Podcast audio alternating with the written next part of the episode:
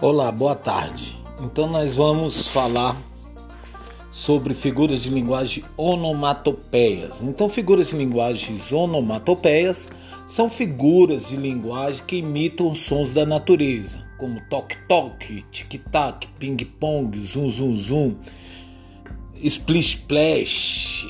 E toda vez que imitação da natureza, como essas palavras que eu acabei de falar, tá?